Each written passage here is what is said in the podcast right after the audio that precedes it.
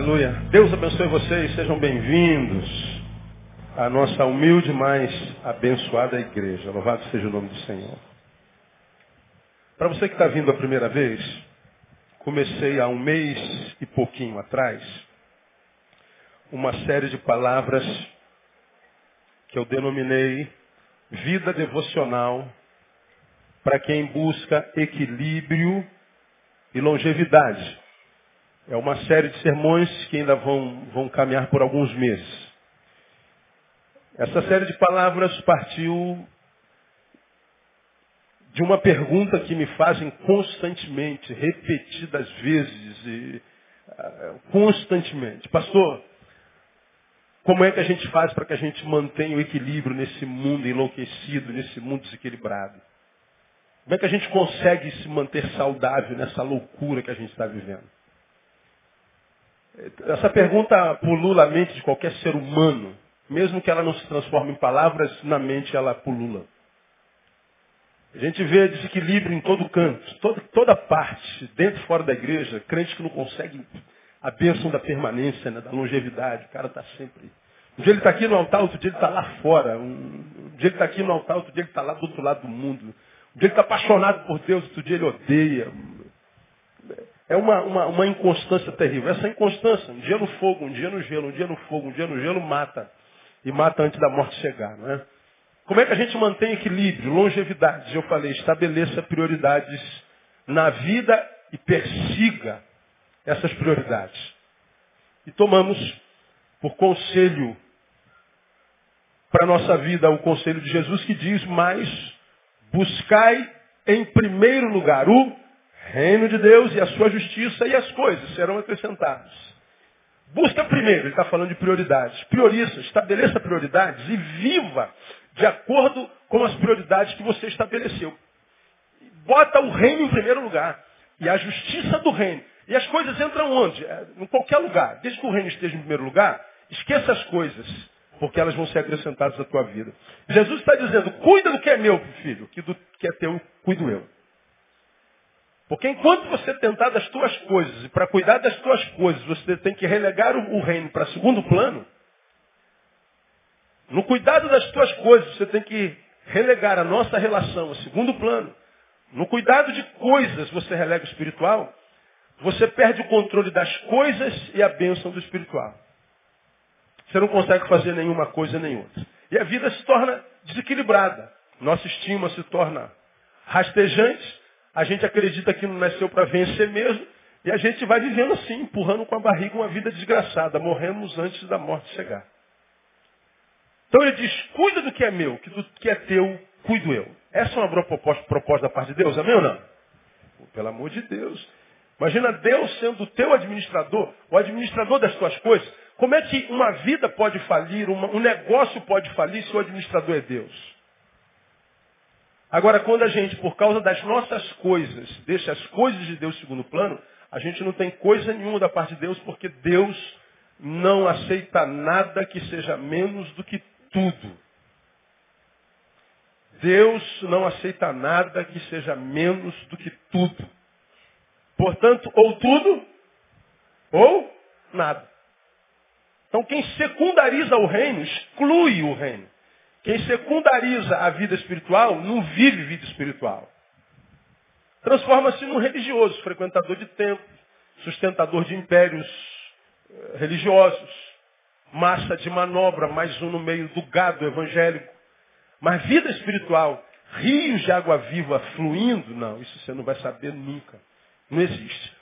E como é que a gente prioriza o reino? Investindo na vida devocional. Vida devocional. Portanto, vivendo uma vida que vai além do culto, que vai além do domingo, que vai além do clero.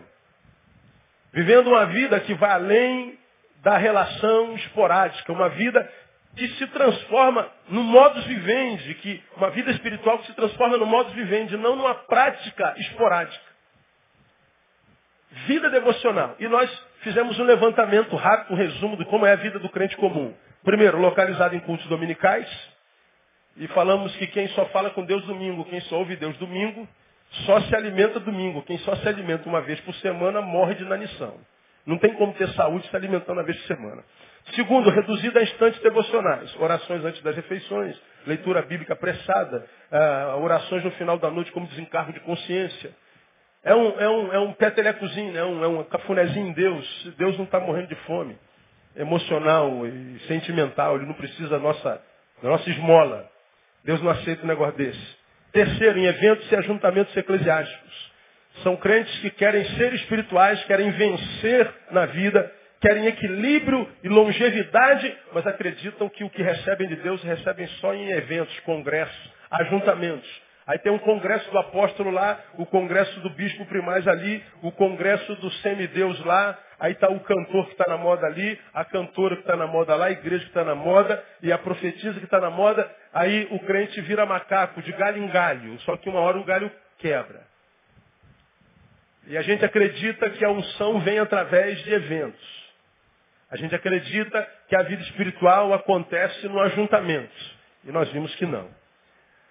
Ah, quais as consequências de um crente, de uma igreja que vive esse tipo de, de devoção, localizada nos domingos, reduzida a instantes ah, devocionais e eventos e ajuntamentos? Primeiro, falta de vitalidade espiritual. Vitalidade vem de vida. Ou seja, não existe água espiritual que descendente à sua sede. Do seu interior não fluem rios de água viva. Falamos o que é falta de vitalidade e como vencer a falta de vitalidade. E na semana passada, nós falamos que uma outra consequência disso é vulnerabilidade diante das tentações. Crentes que não conseguem vencer tentação de jeito nenhum. Crentes que são sempre vencidos. E nós explicamos por que, crentes não conseguem vencer tentações. Primeiro, porque só se preocupam com a tentação quando ela aparece. Portanto, quando ela aparece, porque nós não pensamos nela momento algum na vida, ela nos pega de surpresa e arrebenta com a gente. Segundo, porque nós não a interceptamos no seu nascedouro. Mostramos na Bíblia aonde nasce a tentação. Qual é o processo? Até eu chegar lá na prática do pecado, até eu chegar lá, existe um processo enorme. Mostramos a fraqueza é a mulher, a fraqueza é o dinheiro, a fraqueza é a língua. Bom, até eu cair com a mulher, até lá, e um processo gigantesco. Parece que foi da noite para o dia, mas não foi não. Mostramos aonde ela começa e como é que ela termina. Né? Falamos do seu, do seu processo todinho. Falamos que a, a, a sua origem não é em Deus, portanto não é só espiritual. Falamos que a concupiscência é a mãe de toda tentação. Falamos o que é concupiscência. Falamos que o pecado é o seu fruto e que a morte é a sua recompensa. Hoje, eu quero mostrar para vocês uma, uma outra consequência da falta de uma vida devocional cotidiana, que é a falta de sabedoria nas decisões e escolhas. Falta de sabedoria para o cotidiano. Se eu não tenho vida espiritual saudável, vida devocional, uma marca da minha vida será o ponto de interrogação. Transforma numa dúvida ambulante. A gente não sabe se esse é o homem de Deus para a minha vida, se é a mulher de Deus para a minha vida. Eu não sei se é com esse cara que eu devo fazer esse negócio. Eu não sei se é essa igreja que eu tenho que ficar. Eu não sei o que, que eu falo diante do que me disseram da injustiça. Eu não sei se eu entro na justiça, se eu não entro. Eu não sei se eu me divorcio, não me divorcio. Eu não sei, eu não sei, eu não sei de nada. A interrogação é a marca maior dessa pessoa. Falta de sabedoria nos momentos adversos, para tomadas de decisão. Falta de sabedoria para o cotidiano. Crentes que, por falta de sabedoria, viram capachos de pessoas que se dizem de Deus, que delas abusam. Porque você não sabe nada de Deus, da palavra, portanto, concernente à sua vida também. Qualquer passo que vai dar, está atrás de pastor, está atrás de apóstolo, está atrás de bispo, está atrás de presbítero. Gente que não consegue dirigir nem a sua própria vida, está dando pitaco na sua. São cegos que guiam multidões, e multidões que se permitem ser guiados por cegos. Por falta de sabedoria. E para o nosso começo de conversa, eu vou ficar nesse tópico aqui três domingos. Quero começar esse tópico relembrando uma promessa feita por Jesus quando ele proferia o seu sermão profético e quando ele chegou naquele tópico que fala sobre o princípio das dores. Essa promessa está em Lucas capítulo 21. Abra sua Bíblia em Lucas capítulo 21. Quero começar lembrando uma promessa. Isso aqui tem tudo a ver com o dia a dia de cada um de nós.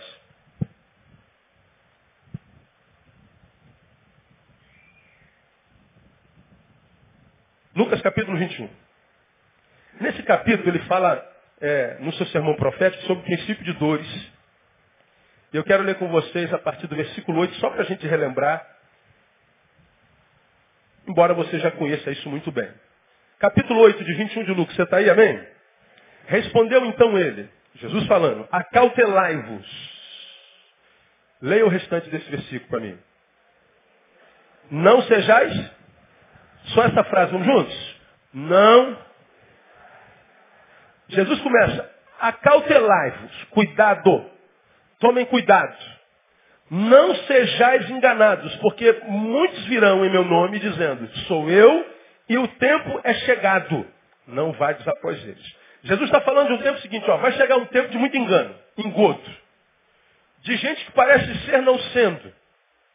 Vai chegar um tempo em que muita gente se levanta falando em nome de Jesus. Muita gente abrindo a palavra dizendo isso aqui é a palavra de Deus.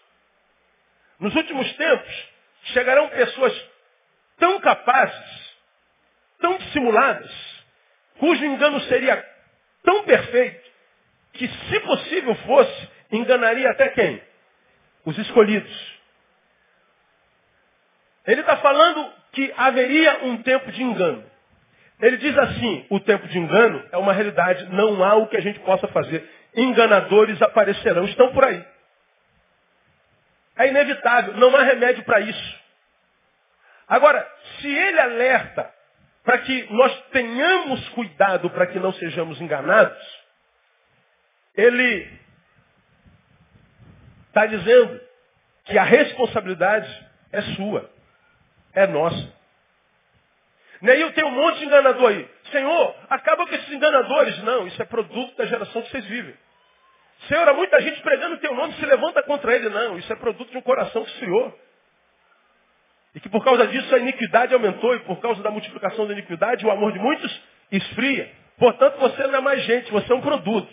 Você não é um ser humano, você é um bolso. Você não é mais um ser humano, é massa de manobra. Você não é mais um ser humano, você é alguém que massageia meu ego. Então não me interessa você. Eu quero me dar bem. Mas Senhor, se levanta contra esse homem. Não, não, não. É produto do que vocês plantaram. E a gente como é que fica? Se vira. Tomem cuidado. Fiquem espertos. Abram os olhos. Afinem a sua audição espiritual. E ele continua dizendo. Nove. Quando ouvirem de guerras e tumultos, não vos assusteis é necessário que primeiro aconteçam essas coisas, mas o fim não será logo. Então lhes disse, levantar-se-á nação contra nação, reino contra reino. Haverá em vários lugares grandes terremotos, pestes, fomes. Haverá também coisas espantosas e grandes sinais no céu. Mas antes de todas estas coisas os hão de prender, perseguir, entregando-vos às sinagogas, aos cárceres, conduzindo-vos à presença de reis e governadores por causa do meu nome. Isso vos acontecerá para que deis testemunho. Proponde, pois, em vossos corações não premeditar como a vez de fazer a vossa defesa. 15. Aí vem a promessa. Porque eu vos darei o quê? Boca e sabedoria. E que aqui nenhum dos vossos adversários poderá o quê? Resistir nem contradizer. Vos darei, diga, vos darei boca e sabedoria. De novo, boca e sabedoria. O que, que ele nos daria? Por que, que ele nos daria boca e sabedoria? Por causa do tempo do engano. Quando os enganadores vierem, ou viessem com a Bíblia aberta, com os raciocínios secularizados, quando eles viessem com o seu discurso no meio do qual o nome de Jesus está, mas não tem nada a ver com o conteúdo do Evangelho de Jesus, Quando eles se levantarem e enganarão a muitos, ele está dizendo, vocês não precisam se preocupar e ficar desesperados. Porque aos meus eu vou abençoar. Como? Nos livrando deles? Não. Te dando sabedoria para discerni-los.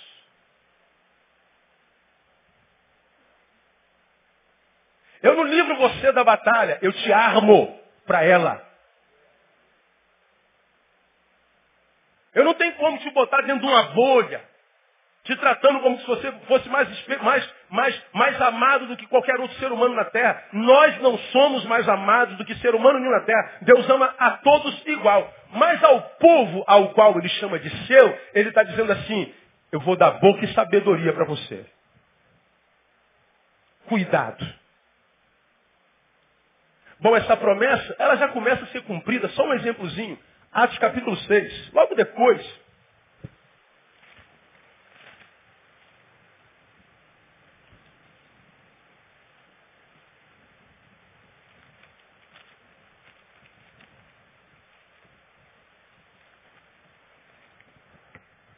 Atos capítulo 6, versículo 9 e 10 que fala sobre Estevão, que foi o primeiro mártir, morreu apedrejado porque eh, fez valer a sua fé em Cristo Jesus. E há uma palavra sobre Estevão interessantíssimo, que diz assim lá no versículo 8 do capítulo 6 de Atos. Ora, Estevão, cheio de graça e poder, fazia prodígios e grandes sinais entre o povo. Levantaram-se, porém, alguns que eram da sinagoga chamada dos libertos, dos sirineus, dos alexandrinos, dos da Sicília e da Ásia, e disputavam com Estevão ao 10. E não podiam resistir o quê? A sabedoria e ao espírito com que falava. Eles disputavam com Estevão, discutiam, os sirineus, os alexandrinos, os libertos, eram homens cultos, eram homens que conheciam história, conheciam os livros sagrados, tinham conhecimento. Mas quando eles se punham a discutir com Estevão, diz que Estevão botava eles na palma da mão. Por causa da sabedoria que Deus havia lançado sobre Estevão. Ninguém conseguia resistir Estevão. Aconteceu com Paulo, a gente lembra do Areópago. Ninguém conseguia resistir. Aí a gente imagina assim, pastor, essa gente é uma gente humana de uma casta maior. Não, isso aqui não é hinduísmo, nós somos cristãos. Ele está dizendo que a promessa da sabedoria é para todo aquele que foi lavado e remido pelo sangue do Cordeiro. É teu caso, amém ou não? Então você tem direito a essa sabedoria. Poderíamos ir a Tiago. Se algum de vós tem falta de sabedoria, faça o quê? Peça a Deus. Que a quantos dá? Todos. Diga para quem está do seu lado, você tem direito à sabedoria de Deus. Ele não me livra da dor, ele me capacita para ela. Ele não me livra da cova, me livra na cova. Com sabedoria, ele está falando que a sabedoria é uma promessa. Agora, eu não preciso lembrar a vocês de Osés capítulo é, 4, versículo 6. Que o meu povo está sendo destruído, por quê? Lhe falta sabedoria, conhecimento. Eu tenho citado esse versículo ano passado todinho.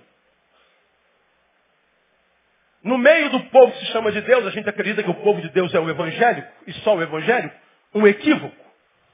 A gente vê muita unção, muito poder, muita libertação, demônio para lá, demônio para cá, e vocês ficam espantados com o, o, o povo que mostra poder de Deus aqui na frente de todo mundo, na coletividade. Vocês gostam do que a gente chama do reteté. Vocês gostam do que a gente chama de, de, de, poder de Deus, dos arrepios, dos extremos, de saber que um demônio se curvou diante de nós. E eu falo que se, se, se eu fosse demônio, eu levaria uma pessoa sobre quem eu exerço poder para qualquer lugar, menos para a igreja. Agora, os crentes se impressionam com aquelas igrejas no culto de libertação da terça-feira às 15 horas, que vem para a igreja, pega uma irmãzinha lá no canto, um irmãozinho lá no canto, aí o pastor traz aqui para a igreja, pergunta o nome dele, profissão dele, identidade dele, CPF dele, onde é que ele mora, quem mandou, troca a maior ideia com ele, e ele lá com a mão, mão para trás, você diz, sai, aí você diz, ó, oh, quanto poder de Deus. Você se impressiona, acha que esse pastor é poderoso, acha que essa profetisa é poderosa. Vocês acham que isso é que é poder de Deus, isso é que é Deus agindo. E não sabe que só trouxe glória para o pastor. Um demônio que vem para a igreja. E mais, vem para a igreja num dia de culto de libertação. Vem domingo, né, cara, que é só de adoração, celebração. Mas não, o demônio, ele pega o sujeito e vem para a igreja. E vem para a igreja no culto de libertação. E você se impressiona quando isso acontece na televisão, quando isso acontece na sua igreja, quando isso acontece com aquele ou com aquele outro pastor. Isso é que é poder de Deus. Aí eu tenho visto esse poder de Deus nas igrejas, em todo lugar que eu vou, eu tenho visto muita unção, gente cheia do Espírito Santo, falando em língua, a gente profetizando, Deus tem uma palavra a seu respeito, meu irmão, de camisa vermelha, e a gente se impressiona, ó, Deus falou. Legal. Muito poder, muita unção, nenhuma sabedoria. E Deus está dizendo, meu povo, a despeito da unção, a despeito do poder, tem sido destruído, porque lhe falta sabedoria. A ignorância tem destruído o povo de Deus. Um povo cheio de unção e cheio de poder, derrotado. Só tem vida na coletividade. Pega a vida particular dele. Pega o casamento dele, pega a relação dele com o filho dele, pega a vida financeira dele, vê se não está esbagaçada e se ele não está envergonhando o nome de Jesus com a vida particular dele. Poder de Deus não entra na coletividade, na subjetividade, vou falar sobre isso no longo dessa série de sermões. Então nós vivemos uma hipocrisia, uma mentira do diabo dentro da igreja. E ninguém tem coragem de falar, ninguém tem coragem de dizer, porque a gente gosta de ver. A gente acha que o poder de Deus é visto. O poder de Deus é coletivo, o poder de Deus é, é pirotécnico. É público. Mas Deus está dizendo, olha, vai chegar um tempo que vão aparecer enganadores no nosso meio. Vão falar coisas que saem da Bíblia. Vão distorcer a palavra. Vão demonstrar uma unção que parece ser do Espírito. Porque o Deus com D minúsculo, que os usa, também é poderoso para fazer sinais e prodígios. Tanto é que no tempo do juízo, Jesus nos ensina, mas Senhor, em teu nome nós curamos muitos enfermos. Em teu nome fizemos sinais e prodígios. Em teu nome, apartai-vos de mim. Nunca vos conheci.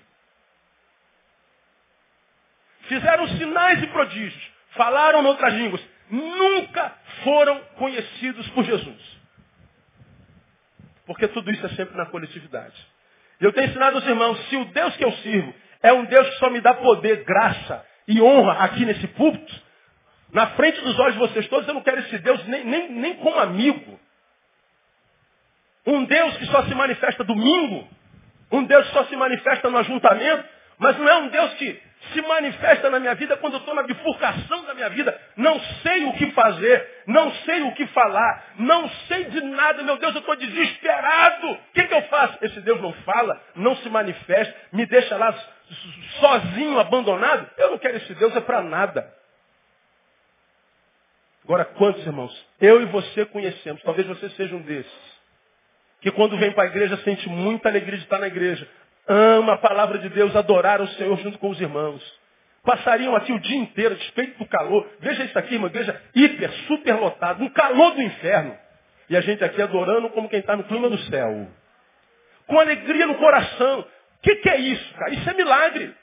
A gente gosta da palavra. E amém, deve gostar porque a fé vem pelo ouvir a palavra.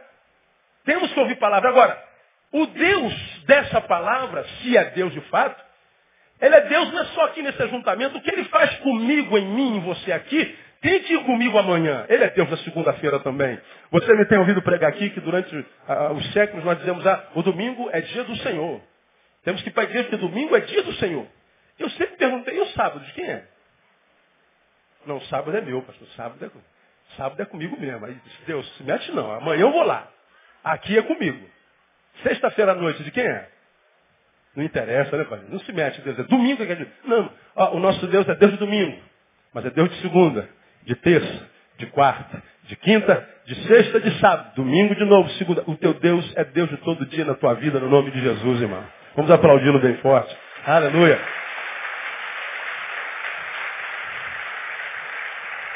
Agora, Oséias capítulo 4, versículo 6. Você conhece bem, o meu povo está sendo destruído por falta de conhecimento. Mas eu duvido que você conheça o resto desse capítulo. E eu vou me deter no capítulo 4 de Oséias por algumas semanas. E eu quero que você seja tomado por espanto pelo que você vai ouvir aqui a partir desse capítulo. Abra sua Bíblia, Oséias capítulo 4. E você vai ver uma coisa tremenda. E a gente só está introduzindo hoje. Oséias é um livro sinistro. Antes de você abrir no 4, abra no 1. Capítulo 1. Vou te mostrar como é que começa a história de Oséias.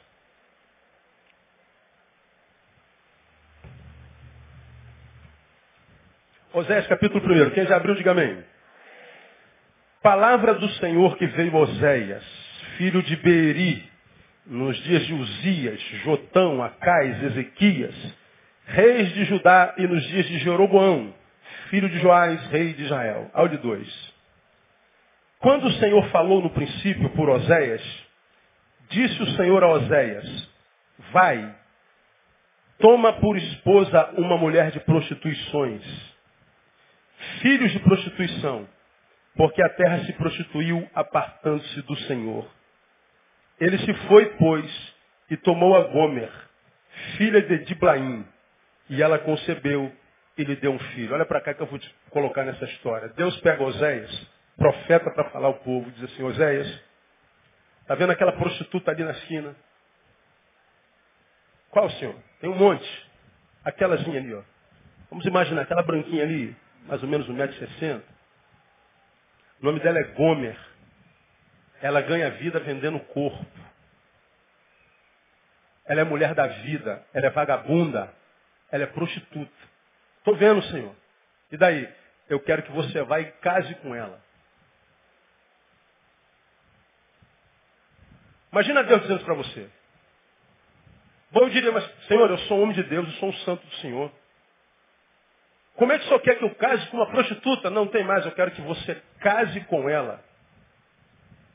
E a deixe continuar fazendo o que ela está fazendo. Que ela tenha filhos da prostituição.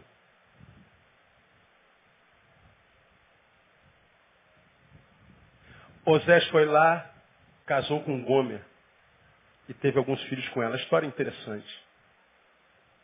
Casa com a prostituta. E ela continua prostituta. Por que, que Deus fez isso? Eu explico para você. Deus estava se sentindo traído por sua esposa Israel. Deus, em Oséias, chama Israel de adúltera. Leia o livro quando chegar em casa, leia durante essa semana. Deus estava se sentindo marido traído, escandalize-se. Deus estava se sentindo corno. É, é isso mesmo. E eu quero que alguém vá e fale com a minha noiva, a minha esposa adúltera. E a você, Oséias. Só que Deus queria que Oséias fosse falar com Israel, sentindo na carne o que é ser um corno. Dá para entender, Fabinho? Casa com a prostituta. Sinta na tua carne, Oséias. E vai lá e fala com a minha noiva. Você vai saber o que, que eu estou sentindo. E amanhã minha caixa de e-mail vai ter 7 milhões de e-mails. Falando, pastor enlouqueceu de vez. Mas está aí na Bíblia. Oséias casa e tem alguns filhos com nomes diferentes. Eu não vou falar sobre Oséias. Eu vou falar sobre o capítulo 4. E então Oséias vai profetizar contra Israel. Passa um pouquinho, vai ao capítulo 2. 2.2. Contendei com vossa mãe, contendei, porque ela não é minha mulher, e eu não sou seu marido, para que ela afaste as suas prostituições da sua face e os seus adultérios de entre os seus seios para que eu não a deixe despida e a ponha como no dia em que nasceu, e a faça como um deserto, e a torne como uma terra seca, e a mate a sede. Até de seus filhos não me compadecerei, porquanto são filhos de prostituição, porque sua mãe se prostituiu, aquela que os concebeu, ouve-se torpemente, porque diz, irei após os meus amantes, que me, que me dão o meu pão e a minha água, a minha lã e o meu linho e o meu óleo e as minhas bebidas. Deus está dizendo, Israel trocou a Deus por um amante que lhe dava o quê? Pão, água, lã, linho, óleo, bebida. Trocou a Deus por coisas. Trocou a Deus por prosperidade. Trocou a Deus por mamão. Deus está falando de um adultério espiritual. De uma noiva que trocou o abençoador pela bênção.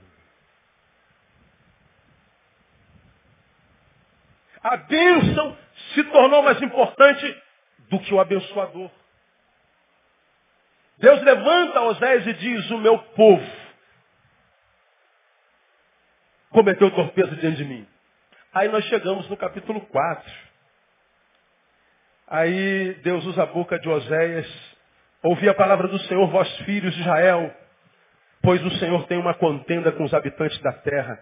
Porque na terra não há verdade, nem benignidade, nem, leia para mim, conhecimento de Deus. Diga, na terra não há conhecimento de Deus. Diga, na terra não há conhecimento de Deus. Só prevalecem o perjurar, o mentir, o matar, o furtar, o adulterar, violências, homicídios sobre homicídios. Por isso a terra se lamenta, todo que nela mora desfalece, juntamente com os animais do campo, com as aves do céu, até os peixes do mar perecem. Olha a palavra do Senhor sobre a terra. Parece com o tempo que a gente está vivendo, não? Uma noiva que tem trocado a Deus por prosperidade? Uma noiva que só fala em ter, ter, ter, ter, ter. Uma noiva que acha que abençoado é quem tem, não é mais quem é.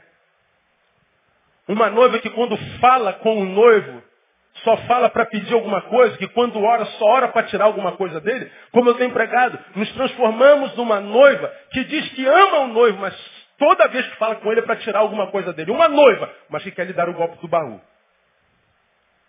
E quando o noivo não nos dá o que a gente quer, a gente se afasta do noivo. A gente abandona a igreja. A gente larga o ministério. A gente chuta o balde não quer mais saber. Por quê? Porque Deus não fez o que você queria. Não aconteceu como você subjetivamente queria. Ou seja, Deus, ou tu fazes como eu quero, ou eu não quero mais o Senhor. Deus está dizendo, você está adulterando espiritualmente, você está me traindo. Agora, por que, que a traição, o adultério, o abandono vem? Falta de conhecimento de Deus. Porque um crente que acha que o que Deus, o nosso Deus, o Deus do céu e da terra, Criador do universo, Senhor dos confins da terra, um Deus que acha que o melhor, um homem que acha que o que Deus tem de melhor para nós é, é um carro, irmão, é um emprego, você acha que o que Deus tem de melhor para você é uma coisa? Você não conhece a Deus. Porque Deus te disse que não, você abandona o Senhor, você não conhece a Deus. Você não conhece os trâmites da sua ação, você não conhece a sua palavra, você não conhece a sua essência, você não conhece o seu Espírito Santo. Porque para quem conhece o Espírito Santo, eu sempre tomo, por exemplo, para quem conhece a Deus, eu sempre tomo, por exemplo, Jó. Jó tinha tudo. Da noite para o dia, literalmente ele perdeu tudo. Jó modificou, deixou de ser quem era, não. Ele disse uma frase linda. O Senhor o deu, o Senhor o tomou. Bendito seja o nome do Senhor. O que, que Jó está dizendo? Deus, a minha relação contigo não tem mais a ver com o que tu fazes. A minha relação contigo não tem mais a ver com o que tu operas. A minha relação contigo não tem mais a ver com coisas, com o que tu me dás ou deixa de dar. A minha relação contigo transcende tudo isso. Tu és Deus, tu me deste tudo. Se tu quiseres tirar tudo, tira tudo. Eu vou continuar dizendo, tu és bendito para sempre em nome de Jesus. Quando Deus percebe que nós não dependemos mais de milagres, não dependemos mais de coisas, não dependemos de mais nada senão dele, então ele não vai deixar que nos falte mais absolutamente nada em nome de Jesus. Você já ouviu uma frase aqui, eu repito para você. Aprenda a adorar a Deus sem razões, que Ele te dará muitas razões para adorar no nome de Jesus. Já citei aqui uma frase que tinha na, no, no, plano, no, na tela, protetor de tela do computador da minha filha. Eu não sei se eu vou lembrar, Thaís, talvez você me lembre. Quando tudo que você tiver na vida for o Senhor, vem cá, lembra aqui. Vem cá, me Rastafari, logo, que você está me atrapalhando, senhor. Ah, diz aí a frase. Quando a última coisa que você tiver na sua vida for Deus, você vai perceber que Ele era a única coisa que você precisava ter. De novo. Quando a última coisa que você tiver na sua vida for Deus, você vai perceber que Ele era a única coisa que você precisava ter. Você entendeu? Quando a última coisa que você tiver na vida for Deus, você vai entender que Ele era tudo que você precisava ter. Está certo ou está errado? É verdade.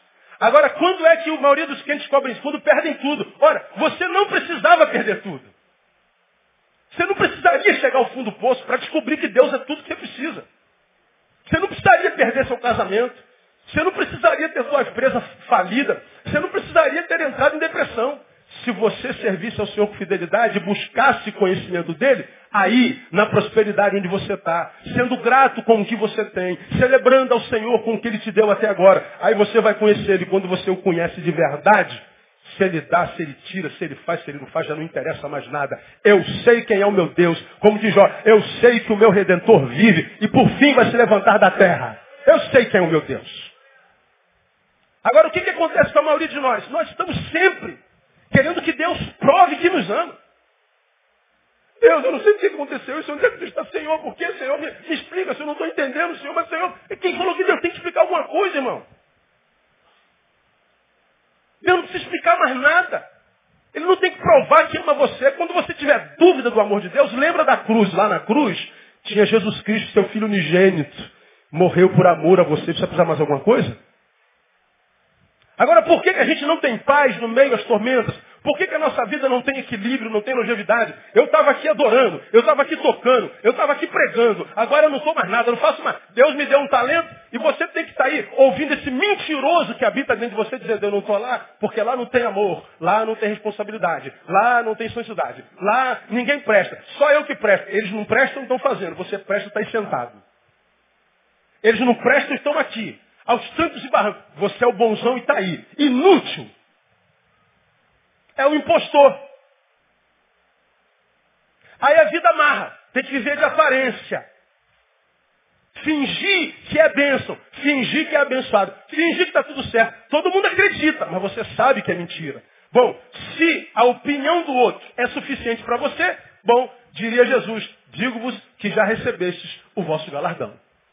Agora, se a tua vida, irmão, é uma vida que não se compraz simplesmente com aplauso dos outros. Pelo contrário, você quer aplaudir a si mesmo, viver uma vida que vale a pena. Você quer mais receber o aplauso do céu só quando a Jesus de fato e de verdade. Não existe outra forma. A contenda desse texto é interessante. Nós vamos estudar esse capítulo ao longo dos meses e algumas considerações nós vamos ver nesse capítulo. Uma eu vou fazer aqui de cara. Primeira, o Senhor revela que está em litígio com a terra. Veja o versículo primeiro. Ouvi a palavra do Senhor, vós filhos de Israel, pois o Senhor tem uma contenda com os habitantes da terra. O Senhor está em litígio com a terra. A relação entre o Senhor e a terra foi rompida. Qual o motivo? Não há conhecimento de Deus. Quer ver uma coisa interessante? A falta de conhecimento de Deus faz com que Deus entre em litígio com a gente. Porque Deus não fala com estranhos, né? nem a gente. Esse litígio, essa contenda, traz algumas consequências sobre a terra. Estão reveladas aí. A primeira no versículo 2. Só prevalecem o perjurar, o mentir, o matar, o furtar, o adulterar, a violências e homicídios sobre homicídios. Que consequência é essa? Caos social. Agora pega esse versículo, traga para o Rio de Janeiro, traga para o Brasil. Veja se não é o nosso quadro, se não é a nossa biografia. Prevalecem perjurar, mentir, matar, furtar, adulterar, violências e homicídios sobre homicídios. Caos social. Quer um dado interessante? Só por curiosidade. No Brasil aconteceram, entre 1980 e 2010, 1,9 milhão de assassinatos, homicídios. 80, 90, 2000, 2010. Em 30 anos, 1 milhão e 90 mil assassinatos. Sendo que em 2010, só 2010, aconteceram 50 mil assassinatos. 137 assassinatos por hora. Por dia. Seis por hora. 137 pessoas sendo mortas. O país chamado Brasil possui, tem em si, o maior índice de assassinatos por arma de fogo do mundo. Organização, Organização Mundial de Saúde. A vida está banalizada. O outro não vale absolutamente nada. Você não vale nada para mais ninguém. Mentira. Você vai numa repartição pública para tentar legalizar a sua bendita da sua empresa. Vai tentar limpar o seu nome. Você vai ver se você consegue achar um bendito de um funcionário público honesto. A gente não acredita mais em nenhum funcionário público. Temos medo e raiva deles. Porque o que prevalece é o perjurar, é a mentira. Nós vivemos um caos social. Você ouve em todos os jornais que o índice de pobreza do Brasil está diminuindo. A classe C nunca consumiu tanto. Agora você que é da classe C, você que está aqui embaixo, você vê essa melhora na cidade? Tem um hospital melhorou? A escola do teu filho melhorou? O teu salário melhorou de verdade? Agora os índices mostram outra coisa, mas não chega na gente. Nós estamos vendo a cidade toda em obra. Bilhões e bilhões e bilhões de dólares para estradas. Mas vai aqui no postinho mas ao goto, numa emergência, ver se você acha um médico. E a gente vê seres humanos pelos quais Jesus morreu, morrendo porque falta maca. Injustiça social. Quer ver um outro sintoma? Caos social. Versículo 3, parte A. Por isso a terra se lamenta e todo que nela mora desfalece distúrbios emocionais.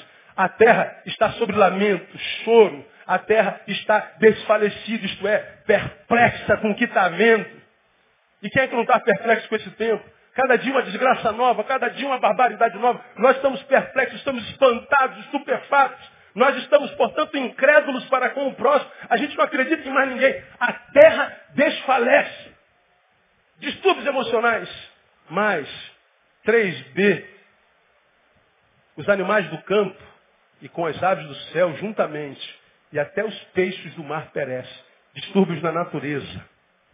Aí você vê mais embaixo falando de terremotos, falando de maremotos, estão estes tsunamis, estão aí as deformações, a natureza clamando, de um lado enchente matando todo mundo, do outro lado a seca matando todo mundo, a terra está um caos, e a gente diz assim, caramba, o que, que a gente tem a ver com isso? Pois bem, irmãos, esse texto é um texto messiânico e fala do litígio de Deus com a terra. De uma terra que virou para ele as costas. E por que, que virou para ele as costas? Porque acredita que o Deus que eles imaginavam conhecer era um Deus que era empregado nosso, que faria o que a gente tem que fazer. Quisesse que ele fizesse. Um Deus que não permitiria que o mal chegasse a nós. Um Deus que não permitiria que dor chegasse a nós. Um Deus que faria tudo o que a gente quisesse. Agora você imagina se a nossa vida fosse uma vida que só tivesse uma polaridade. Tudo dá certo. Não tem dor. Não tem insônia. Não tem desemprego. Não, tudo dá certo. Tudo dá certo. Tudo dá certo. Como é que você desenvolver luta, esforço, perseverança? Como é que você desenvolver fidelidade? Como é que você, portanto, equilibraria a sua vida? Nunca. Agora, esse caos social todinho que a gente está vendo, e a gente vai estudar esse capítulo todo nos próximos domingos, a gente vê acontecendo na nossa fuça, na nossa cara. E a gente não sabe o que está acontecendo. Bom, o texto diz, a acusação é de falta de conhecimento de Deus. De um lado a Bíblia diz, Deus está em litígio com a terra. Do outro lado ele diz que a acusação de falta de conhecimento que leva o litígio de Deus com a terra é feita sobre Israel. É feito sobre seu povo. Você vai lá no versículo 4, está escrito assim, todavia, ninguém contenda, ninguém repreenda, não faça nada, pois é contigo, ó minha, contigo a minha contenda, ó sacerdote. O sacerdote aí não é o profeta, não é o pastor. É a nação que é sacerdócio real. Povo adquirido, nação santa, sacerdócio real, que é Israel. E você vê isso lá em Êxodo capítulo 19, versículo 4 e 6, 1 Pedro capítulo 2, versículo 9 e 10, onde Deus chama Israel de sacerdote. Nós somos a nação sacerdotal. Agora percebam para a gente encerrar o nosso culto dessa manhã. O texto diz que a sociedade está caótica perjúrio, mentira, morte, furto, adultério, eh, violência, homicídio. O texto diz que a sociedade está doente, emoções abaladas, perplexidade, incredulidade com relação ao futuro. O texto diz que a natureza está desequilibrada. Todavia, a acusação de Deus é contra o seu povo. Qual é o pecado? Falta de conhecimento. A gente acha que o pecado é a mentira, é o perjúrio, é o adultério. Também, esses são frutos. Mas de qual pecado Deus está acusando o seu povo? Falta de conhecimento. Aí no capítulo 6 vem, o meu povo está sendo destruído, por quê? De falta de conhecimento. O problema não é a mentira. Como é que a gente acaba com a mentira? Como é que a gente acaba com a injustiça? Como é que a gente acaba com o homicídio? Sendo nação santa. Um povo que conhece o seu Deus. E aí se cumpre a promessa de 2 Crônicas, capítulo 7, versículo 14. Se o meu povo, que se chama pelo meu nome, se humilhar e orar, buscar a sua face, se arrepender dos seus maus caminhos, ou seja, se o meu povo for povo, então eu ouvirei do céu, perdoarei os seus pecados. Concluam. Sararei a terra, que está doente. Por quê? Porque o povo diz que é povo, mas não vive como se povo fosse. O povo está querendo expulsar demônio. O povo quer ser curado. O povo quer ganhar dinheiro. O povo quer se dar bem. O povo virou materialista disfarçado de crente. A terra adoeceu. E qual é a nossa terra? É o planeta Terra. Mas qual é a nossa terra peculiar? O Brasil. Mas qual é a nossa terra mais particular? O Rio de Janeiro. Qual é a nossa terra mais íntima? Nosso bairro. E qual é a nossa terra subjetiva? Nossa família. Por isso nossas famílias estão como estão, nosso bairro, nossa cidade, nosso país, nosso planeta. A Bíblia diz que nesse planeta ele escolheu um povo que chamou de seu e você faz parte desse povo, louvado seja o nome do Senhor. E ele diz que quando você for povo de verdade, não só da boca para fora, não for só um, um, religioso, frequentador de templo, for só um metido a besta santo, mas que é inútil, não ganha ninguém para ninguém, não abençoa ninguém. Quando o povo de Deus for povo, então esse povo vai ter um Deus, esse Deus é poderoso. E o resultado da relação do povo de Deus com Deus do povo é uma terra sarada, começar da nossa família. Há esperança para a tua família, portanto, no nome de Jesus. Qual é a esperança? Conhecimento de Deus. Por isso, agora você entende que Satanás trabalha na ignorância do povo. Porque o povo gosta de pão e circo, panisete circense. Vamos colocar aqui um demônio que impressiona o povo. Vamos botar gente dando testemunho de cura o tempo inteiro. Vamos botar alguma coisa para esse povo ver. Porque o povo vai ficar espantado. O povo vai ficar impressionado. Aí tu joga qualquer bobeira no ouvido deles que eles recebem. Porque isso é gado.